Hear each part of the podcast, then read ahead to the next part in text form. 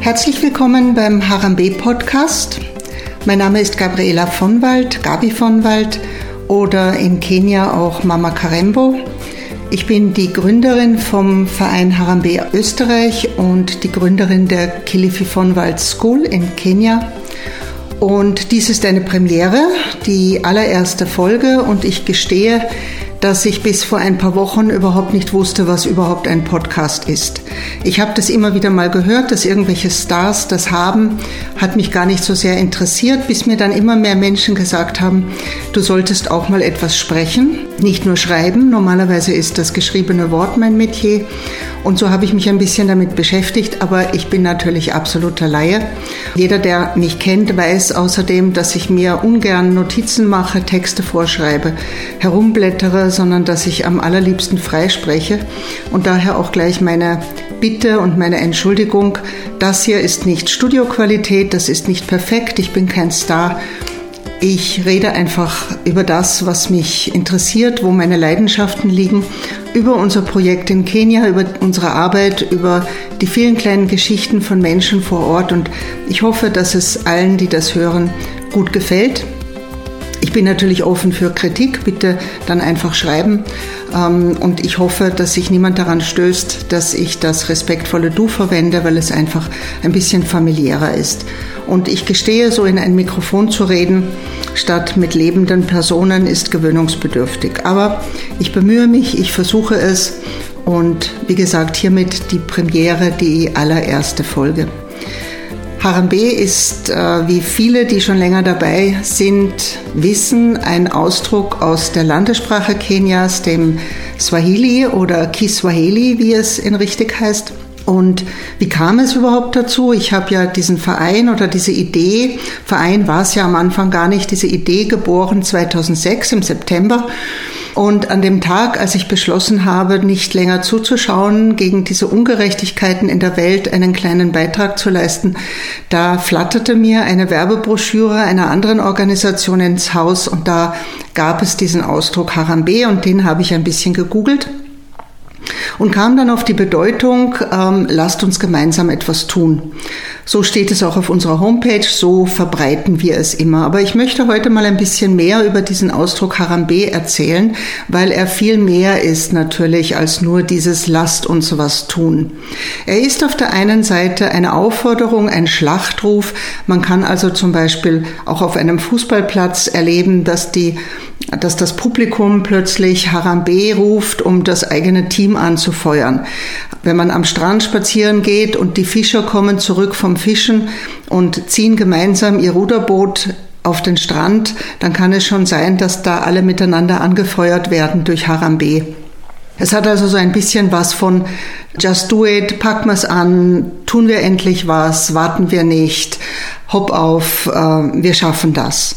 Und das ist ja eigentlich auch kein schlechtes Motto für eine Organisation, die es tatsächlich anpacken möchte und die ursprünglich einfach eine ganz private Idee war von mir vor nunmehr über 16 Jahren dass man einfach auch als Einzelperson etwas tun kann, dass man nicht zuschauen muss und dass, und das ist ja einer unserer Slogans, helfen im Grunde einfach ist. Das Schwierigste am Helfen ist mit Sicherheit einfach mal zu starten und anzufangen und es sich vor allem auch zuzutrauen. Und ich gestehe, ich hatte auch am Anfang wirklich sehr viel Glück und die richtigen Menschen, die mir dabei geholfen haben und die mich unterstützt haben. Harambe ist im Selbstverständnis der Kenianer aber auch noch etwas anderes. Es gibt in Kenia, so seltsam das klingt in einem dritte Weltland, nicht diese Art von Betteln, wie wir sie kennen. Kilifi, in der Ortschaft, in der ich zu Hause bin und in der das Projekt gestartet ist, ähm, Kilifi ist eine Kleinstadt, könnte man sagen. Wenn man so die ganzen Vorgebiete und Hütten dazu rechnet, hat man ungefähr 15.000 Einwohner. Also ja, schon Kleinstadt. Und wenn man durch den Ort geht, findet man nirgends jemanden, der jetzt herumsitzt, der die Hand aufhält, einen Hut oder eine Schale vor sich hat und einfach bettelt. Das kennt man nicht und es ist auch verboten. Es gibt aber eine legale Art des Bettelns, die immer dann zum Tragen kommt, wenn Menschen in ihrer Verzweiflung eine etwas größere Geldsumme brauchen, benötigen und diese Geldsumme auf keinen Fall von ihrem normalen Einkommen bestreiten können. Dann kann man zur Behörde gehen und sich ein sogenanntes Harambe ausstellen lassen. Solch ein Harambe ist im Grunde genommen ein Blatt Papier, auf dem die Behörde bestätigt, dass man für einen ganz bestimmten Zweck und für eine ganz bestimmte Zeit, also so zum Beispiel vier Wochen, zwei Monate, andere Menschen ansprechen darf, um sie zu bitten, sich an diesem Projekt zu beteiligen. Ähm, ein bisschen erinnert mich das ja an unsere Start-up-Unternehmen, nur dass die Gründe in Kenia ganz andere sind. Es geht also nicht um Fundraising für irgendeinen Beruf, sondern es geht darum, dass man in einer recht verzweifelten Situation Geld braucht, eben mehr als man erwirtschaften könnte. Solch verzweifelte Situationen können zum Beispiel sein, eins der Kinder möchte studieren und diese Kosten übersteigen die Familien, das Familieneinkommen, auch das Einkommen der Großfamilie bei weitem. Natürlich ist zuerst immer die Familie gefragt, die Großfamilie, aber auch Freunde, Bekannte, das ganze, der ganze Ort hilft manchmal, die Nachbarn helfen. Aber wenn das nicht genügt, dann muss man eben offiziell sammeln gehen. Ein weiterer Grund für ein Harambe, für so eine Sammelaktion kann zum Beispiel sein, der Sohn oder die Tochter heiraten. Hochzeit ist in Kenia etwas wirklich Großes. Da werden alle schön gekleidet. Es gibt die Brautjungfern. Alle bekommen bestimmte ähm, Kleider angezogen. Eine Location wird gesucht. Alles wird toll geschmückt.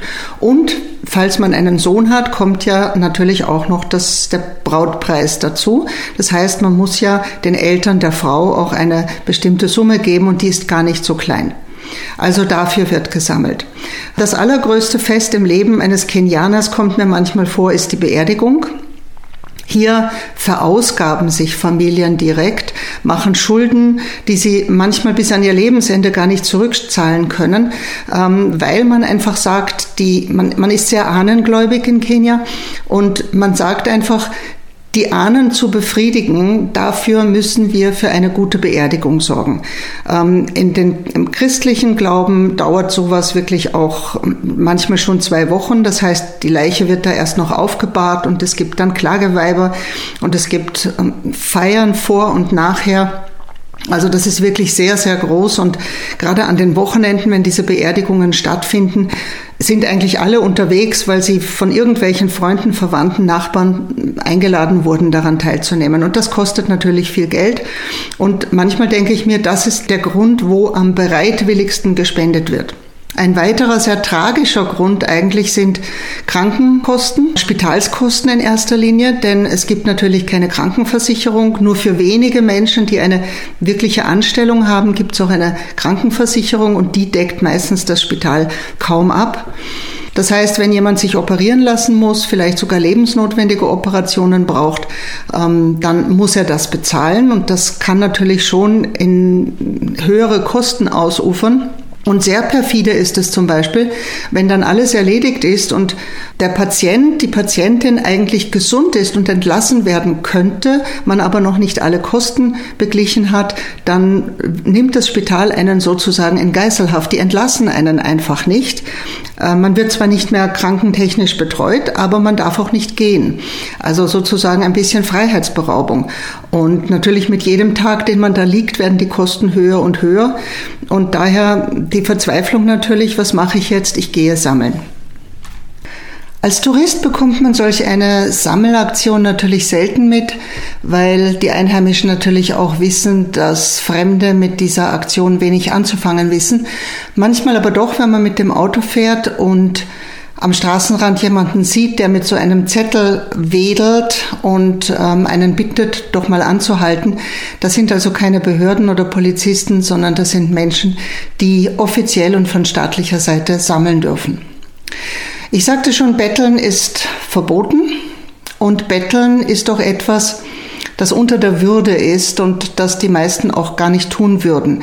Einfach um Geld zu bitten ohne eine Gegenleistung, da verliert man sein Gesicht und ähm, das habe ich eigentlich wirklich auch nahezu noch nie erlebt. Vielleicht in Nairobi und Mombasa ein bisschen, aber am Land oder in kleinen Städten auf keinen Fall. Was man aber tut, man bietet eine Gegenleistung an. Und diese Gegenleistung, am liebsten wäre den Menschen natürlich, man würde ihnen Arbeit geben, aber wenn nicht Arbeit, dann kleine Handelsgeschäfte. Wer jemals im Auto über die Lande gezogen ist und an einer Ampel halten musste oder an einer Kreuzung, wo es sehr oft zu einem, äh, zu einem kleinen Stau kommt, der sieht sie, die Menschen in allererster Linie sind das junge Burschen, leider, die die Schule abbrechen mussten oder wo das Schulgeld nicht mehr gereicht hat für weiterführende Schule oder für Uni. Diese jungen Männer, manchmal aber auch Kinder und sehr selten und sehr tragisch dann auch sehr alte Menschen oder auch behinderte Menschen, ähm, die warten an diesen Engstellen, wo die Autos ihre Geschwindigkeit abbremsen müssen und verkaufen dort alles Mögliche.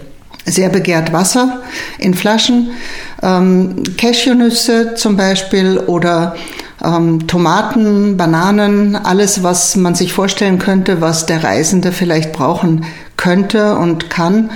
Und man macht diese Geschäfte dann aus dem offenen Fenster. Da geht's um wenige Cent, aber wenn man so zwei, drei, vier Kunden am Tag hatte, dann reicht es zumindestens für ein kleines Abendessen für sich und für die Familie. Etwas anderes, was manchmal auch auffällt, die Straßen sind ja wirklich sehr schlecht, überall, Straß, äh, überall Schlaglöcher, manchmal wirklich tiefe Löcher. Und dann sieht man manchmal am Wegrand jemanden auf eine Schaufel gelehnt.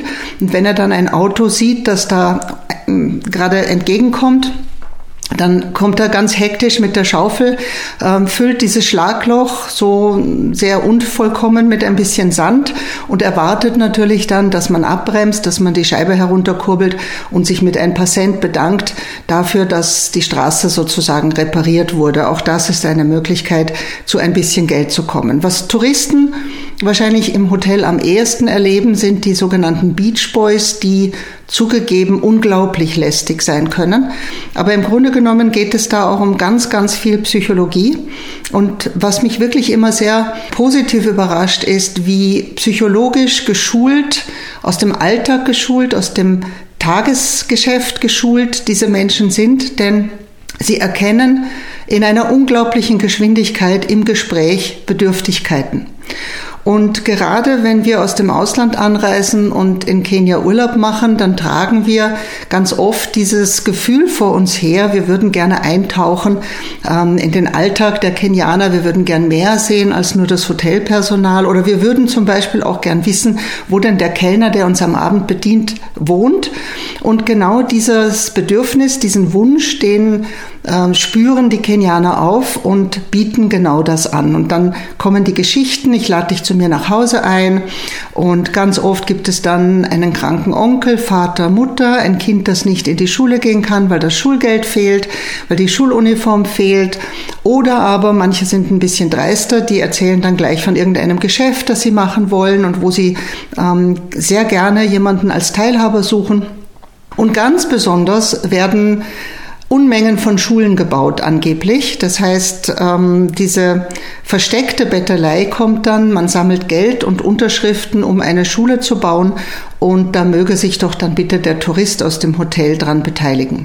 Es wird alles Mögliche verkauft, ähm, von Kugelschreibern über äh, kleine geschnitzte Dinge, über Tücher, ähm, natürlich immer zu einem wesentlich überhöhten Preis, wenn es die Touristen betrifft. Aber wie gesagt, es wird nicht gebettelt. Es wird immer eine Gegenleistung geboten und im Grunde genommen finde ich das auch wirklich sehr schön, weil es dem Gegenüber auch erlaubt, das Gesicht zu wahren und ich bin da auch immer sehr großzügig, weil ich es sinnlos finde, wegen 10 oder 15 Cent jetzt mit jemandem noch herumzufeilschen.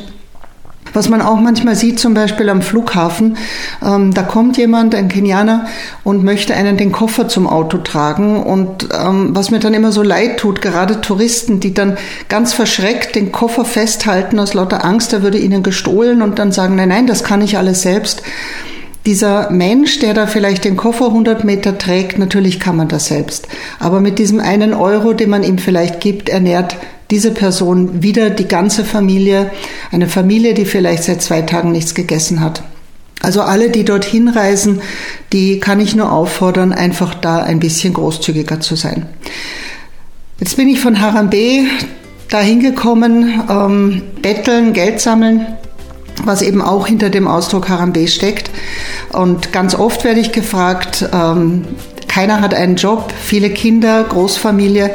Wie machen die das? Das sind doch alles miteinander Lebenskünstler. Und ja, es sind Lebenskünstler, Aber was ganz oft dahinter steckt, ist einfach eine Großfamilie. Und diese Großfamilie und auch die Nachbarn, die sorgen füreinander. Das heißt, wenn wirklich mal Not am Mann ist, kein Nachbar würde einen anderen Nachbarn einfach verhungern lassen. Das heißt, wenn man ein bisschen hat, dann wird es geteilt. Alles andere würde wirklich den Zorn der Ahnen, den, den Zorn Gottes auf sich ziehen. Und es ist einfach im Selbstverständnis, Kenianer sind sehr, sehr freundliche Menschen, gar nicht anders möglich. Und ich habe meinen, einen meiner Lieblingssprüche eigentlich aus dieser Art und Weise, wie Kenianer miteinander umgehen. Wenn man mehr zu essen hat, als man selbst essen kann, dann sollte man dieses Essen nicht wegwerfen, sondern man sollte einfach den Tisch größer machen und Menschen zum Essen einladen. Und das wird in Kenia wirklich sehr konsequent gemacht. Die Gastfreundschaft ist legendär. So viel also zum Harambe, zum Betteln und so viel auch zu meinem ersten Podcast. Danke fürs Zuhören und beim nächsten Mal möchte ich gerne ein bisschen darüber reden, warum es Studenten in Kenia so schwer haben, was das Problem mit den Unis ist und mit den Kosten und warum wir gerade auf die Studenten so ein großes Augenmerk lenken. Vielen Dank fürs Zuhören. Ich wünsche Ihnen noch eine wunderschöne Zeit. Bleiben Sie gesund. Harambe, helfen ist einfach. Man muss es einfach nur tun.